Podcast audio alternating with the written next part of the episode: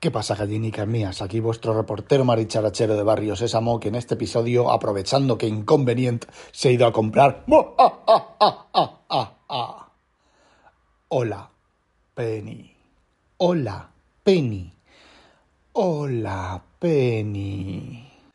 Bueno, ah, en serio, os voy a comentar una cosilla de Apple que he visto hoy, una noticia que he visto hoy de estar de que se filtran y os voy a comentar una cosilla. Pero antes un mensaje, un mensaje de vuestros patrocinadores.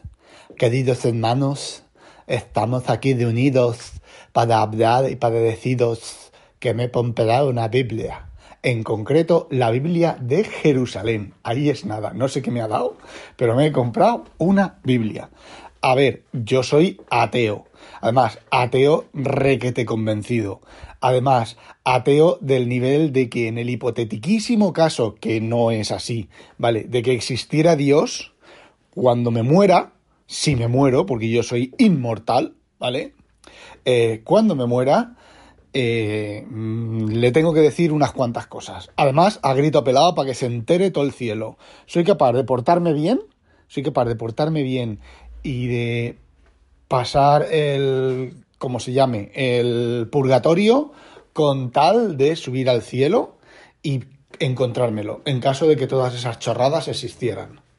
Le iba yo a explicar una serie de cosas sobre lo que es el honor personal, sobre lo que es eh, la bondad de verdad y todas esas cosas. Pero eh, va a tener suerte porque como no existe y son tonterías todo eso, son chorradas. Y aquí, si alguno de vosotros es creyente y piensa que he de respetar vuestras creencias, vosotros tenéis que respetar las mías exactamente igual. Y yo, mi creencia es que los dioses, la religión y todo eso son engañabobos y son chorradas y son tonterías. ¿Está claro? Pues eso. Bueno, eh, sí, que me he comprado una Biblia de Jerusalén. Yo desde mi madre, mi madre, mis padres han tenido una Biblia, porque en la época de Franco se tenía una Biblia, era una de esas cosas que, que tenía que haber, no que tuviera que haber, sino que solía haber en todas las casas, una Biblia baratita, a veces incluso regalada por, por la iglesia o dada por la iglesia, no lo sé, mi madre no me acuerdo, de una Biblia, una pequeñita, de tapas rojas, que no sé dónde está, ¿vale? A lo mejor si se lo hubiera pedido me lo hubiera dado. Pero, a ver, es una Biblia católica, apostólica, romana y curada. Me refiero a que es a que era la Biblia oficial de Franco, ¿vale? Para entendernos de aquella manera, la, aprobada por el régimen anterior. Bueno, pues yo mirando por ahí me, siempre he querido tener una Biblia mía, en propiedad. Yo la leí, la Biblia la leí, la, leí, la, he leído una vez. A ver, me he saltado cosas, me salté cosas en su momento, porque bueno, las genealogías, hijo de no sé quién, hijo de no sé quién, hijo de no sé quién, hijo de puta, hijo de no sé quién, hijo de no sé quién, y bueno, y otras, otras, em, otras em, secciones de la Biblia que, sinceramente, pues son para, para morirse y dormirse y morirse de, aburrimiento. Bueno, eh, hay otras cosas que las lees y dices, ajaja, por ejemplo, el Apocalipsis. ¿Qué tiene que ver el Éufrates con el fin del mundo? Claro, el fin del mundo para la gente que lo que las asustaban en el momento que escribieron eso, dijeron el Éufrates en el fin del mundo. Por ejemplo, eh, bueno, y sobre Adán y Eva y eh, esto, Caín y Abel y que uno mata al otro y quedan entonces eh, solamente Adán, Eva y Caín y entonces eso como solo tuvieron dos, por ahí luego se dice no sé qué de Jafet, ¿vale? Pero bueno, aunque tuviera Caín, Abel y Jafet, mm, una tía y tres tíos, mm, dos de ellos hijos de la tía. luego sí, claro, cuando le preguntas eso al cura te dice, no, no, es que claro, es que eso era en el paraíso, afuera había, pero entonces tú le, tú le dices al cura, Oye, entonces, si afuera había, mm, al santo de que Dios creó a Adán y a Eva de, su, de la costilla y de todas esas cosas, que entonces quedamos en que Dios no creó a la humanidad, la humanidad existía antes de que la creara Dios. Dios solo creó a Adán y Eva, y Eva, pues en cuanto se descuidó Adán, se descuidó, se descuidó Dios, eh, la traicionó. Bueno, cosas de esas, de historias de la Biblia y contradicciones y cosas de esas. Acaba de llegar inconveniente y me está mirando que creo que va a coger el rodillo de amasar y me va a dar con él en la cabeza. Bueno, pues como decía, yo siempre quería, quise tener, he querido tener una Biblia, pues igual que tengo, eh, no sé, novelas de Asimov, o igual que tengo, pues, eh, ¿vale? Porque sí, porque me apetece, ¿vale? Y ya está. Tengo un montón de libros de historia. No los he leído, pero los tengo. De hecho, estoy empezando a leer ahora. Tengo, estoy, he vuelto a empezar a leer la historia universal Asimov, que voy, llevo a la vez. Bueno, llevaba la historia, el, joder, La Tierra de Canaán, que me lo he dejado de leer porque es súper aburridísimo. Es eh, pues contar lo, que se cuenta en la Biblia, pero eh, contado históricamente, casi básicamente. Y los egipcios que lo estoy escuchando de audiolibro, pero antes eh, he leído el, anterior, estoy leyendo. ayer terminé de leer un libro sobre los hititas, de estos que estaban oferta, de oferta en el Amazon, en el Amazon este, la oferta esta diaria de Amazon. Tengo la historia de las civilizaciones, de la editorial Labor, Pero yo lo tengo en la versión de Alianza Barata, de, bueno, pues una serie de, documentos, de artículos, de trabajos que van en, son 12 tomos y, son de diferentes autores con un coordinador y es un libro que leí el primero, el primero y medio del segundo cuando los compré eh, y, no, y no seguí leyéndolos. Bueno, he volvido, he, volvido. he vuelto a coger el primero otra vez. Eh, lo voy a leer. Este no está en electrónico, el de Asimov sí que está en electrónico por ahí, por los lugares habituales. Y bueno, me está dando por leerlo. Y en mi casa de Alicante tengo una enciclopedia de la historia de España, creo que es. No recuerdo si es la historia de España. Tengo una historia de España y una historia universal de 30-40 volúmenes, ¿vale? Eh, una está en mi casa de España y otra cosa está en mi segunda casa de España, que esa va a ser difícil no solo acceder a los libros, puesto que, bueno, pues creo que los han cambiado de sitio y todo, sino saber en qué caja están esos libros y es que ni recuerdo ni siquiera qué libros eran. Los que tengo en la casa de, Alicante, sí, porque los tengo en Alicante y los veo de vez en cuando. Bueno, pues eso, esos vería ver de alguna manera de traérmelos también para leerlos. Eh, bueno, como decía, la Biblia, que me voy por peteneras pues eh, leyendo por ahí, investigando cuál es la mejor Biblia, no la mejor Biblia mm, católica, ni la mejor Biblia protestante, ni la mejor Biblia de estos de los de ahora, como se llaman, estos de los pastores, ¿cómo se llama? De los gitanos, no me acuerdo cómo se llama ahora, evangélica, eh, no, sino una Biblia que sea una traducción lo más, todo lo fiel y todo lo correcta que puede ser del original, de los originales o de los diferentes originales de donde parte la Biblia, como el tema de las mil y una noches. Hay varias versiones de las mil y una noches, originales, ¿vale? Está la que está basada en la versión francesa, está la que está basada en los documentos árabes originales, está hay otra versión por ahí de otros documentos árabes originales también. Bueno, pues esas cosas. Por, por, la Biblia pasa lo mismo. Entonces, bueno, pues una Biblia seria y tal, eh, que haga eso, que no sea mm, de ningún, de ningún credo en concreto.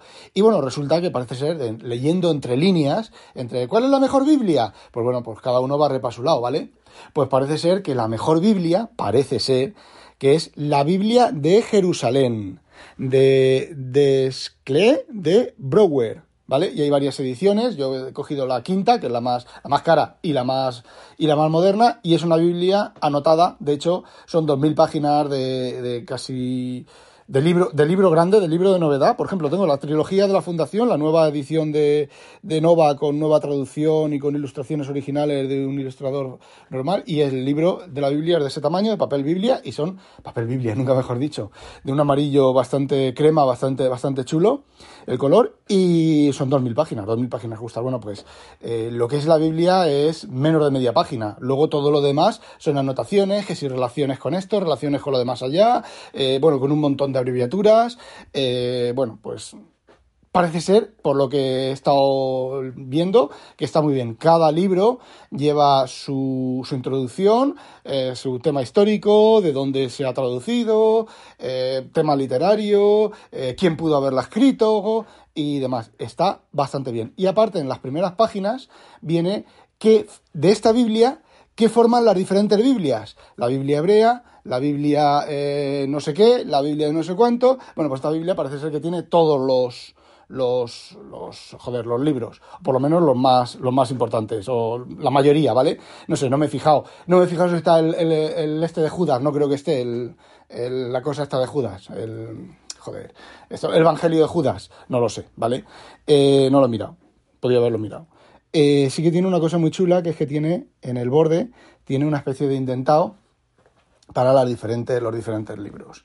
Y bueno, la voy a volver a leer otra vez, con tranquilidad, con paciencia. Posiblemente eh, la vaya leyendo y vaya leyendo la obra esta de Asimov que va explicando la Biblia.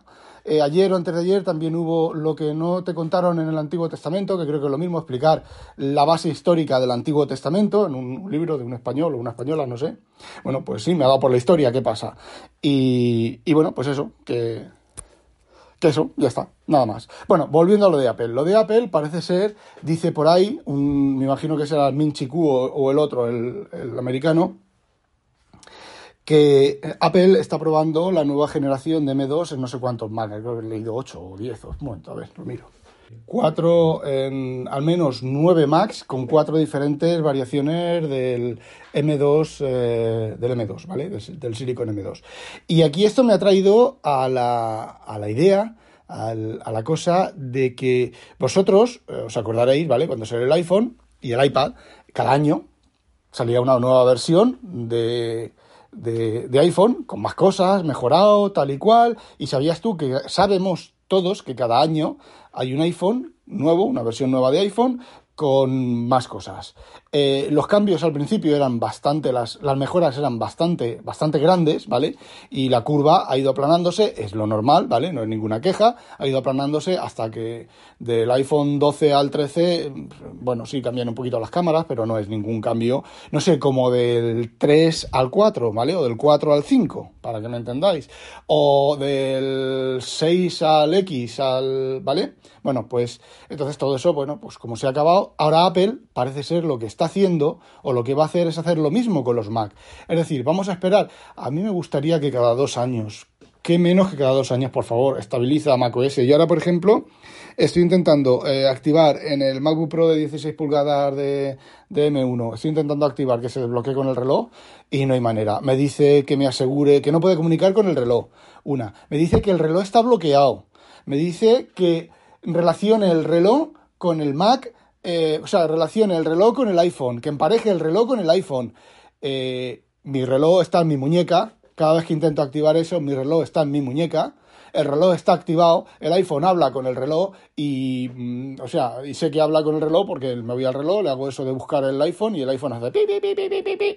Entonces, a ver, son pues bugs que hay por ahí, he mirado en internet, hay un montón de gente con ese problema sin solución. Yo seguro que si meto el Wireshark en el Mac y todo el tema, seguro, seguro, seguro que es algún servidor de Apple que está cucú y no se han enterado como pasaba con mensajes. Mensajes te decían que no tenían mensajes, que tenía problemas de seguridad, que metieras la clave correcta y era que, bueno, mirabas los saltos y la comunicación entre mensajes y los servidores de Apple y había un servidor de Apple que dejaba que no respondía. Y justo cuando no respondía al servidor de Apple, se cortaba la, comunicación con, Internet, eh, con el mensaje saliendo a Internet y eh, se te decía lo de la seguridad. Bueno, pues me juego que eso, por lo mismo, siempre. Siempre la misma mierda y siempre la misma dejadez. Entonces, bueno, pues apuntaros que va un ciclo de Macs un Mac cada año, o me gustaría que cada dos años, una generación de Macs cada año o cada dos años, de M2, M3, M4, M5, M6, M7, M8, M9, M10, M11, M12, M13, M14,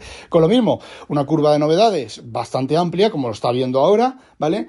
Y luego la curva se va aplanando, se va aplanando, y luego entre el M8 y el M9, pues llevará dos LIDARs, el Mac con LIDAR.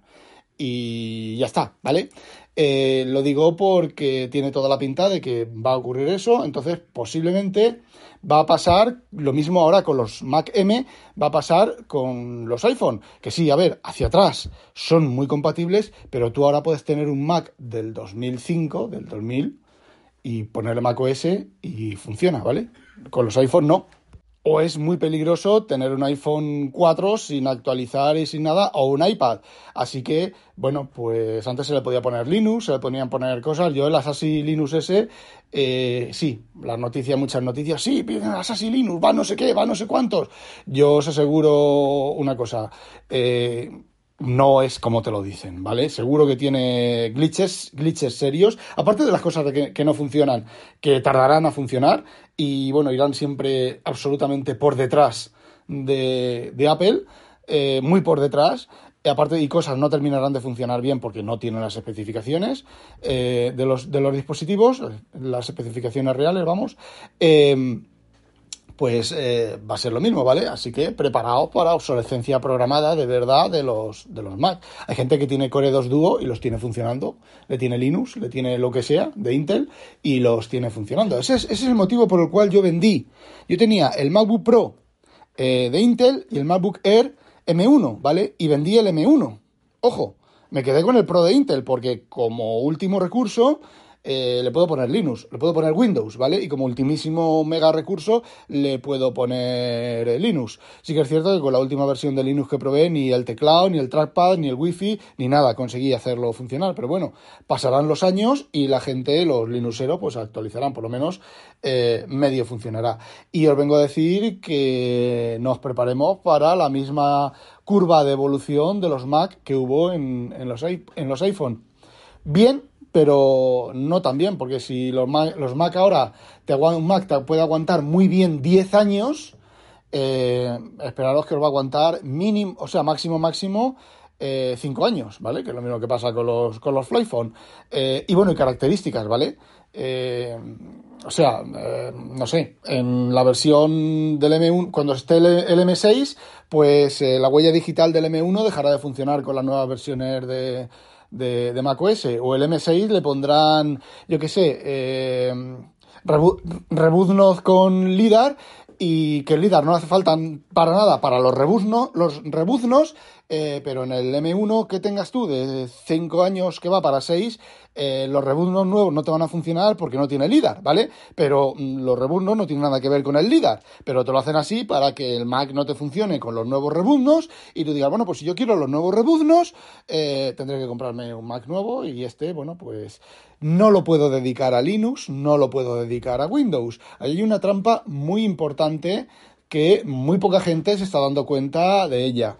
Y si no, eh, tiempo al tiempo. Y también voy a decir otra cosa. Los últimos Mac que os habéis comprado, que os comprasteis el año pasado o el anterior, o que os estáis comprando ahora el Mac Mini de Intel y todos esos, eh, os hago una apuesta. Cinco años, cinco años va a ser mucho tiempo para que soporten las versiones del sistema operativo. Es decir, el Monterrey el Monterrey más 5 no va a estar soportado en los, en los Intel. Eh, y no se va a poder instalar. Te quedarás pues, en el Monterrey más 4, ¿vale?